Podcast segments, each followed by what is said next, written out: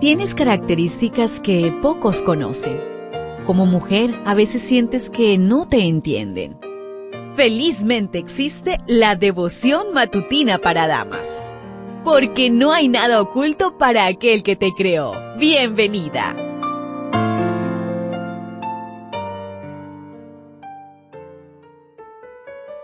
Un feliz sábado para ti, querida amiga, querido amigo. Hoy seguimos aprendiendo acerca de la vida de José, secretos de familia. Génesis 42:35 nos dice, al momento de vaciar sus sacos, resultó que en el saco de cada uno de ellos estaba la bolsa con su dinero. Cuando ellos y su padre vieron las bolsas con su dinero, sintieron mucho miedo. José dejó a Simeón, el instigador de la crueldad cometida contra él 20 años antes, preso hasta que regresaran con Benjamín para probar que no eran espías. Entonces su hermano Simeón sería liberado. Con un se lo dije, Rubén recordó a sus hermanos la crueldad contra José y su frustrado deseo de liberarlo.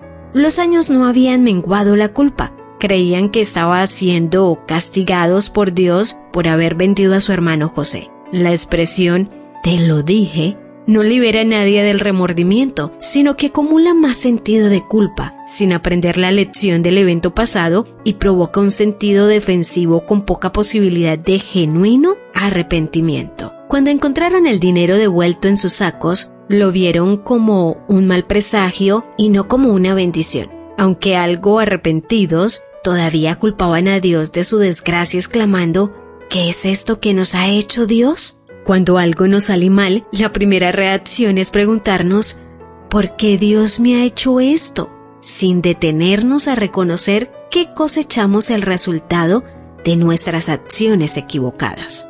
La culpa hace ver la bendición como castigo.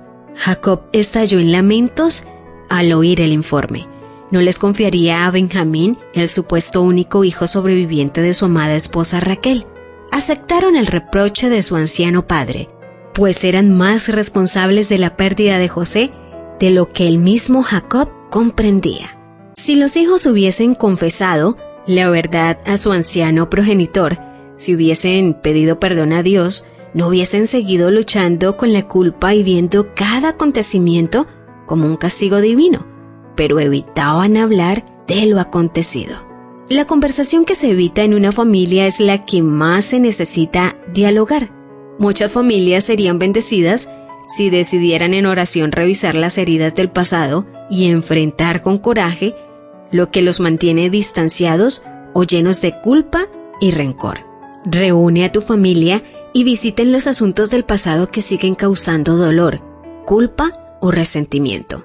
Otórguense unos a otros el perdón por lo ocurrido y decidan lograr un presente de reconciliación y gozo.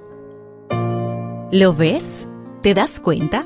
Tu creador tiene el manual perfecto de tu estructura femenina. La devoción matutina para damas vuelve mañana. Gracias a Canaan Seventh Day Adventist Church and DR Ministries.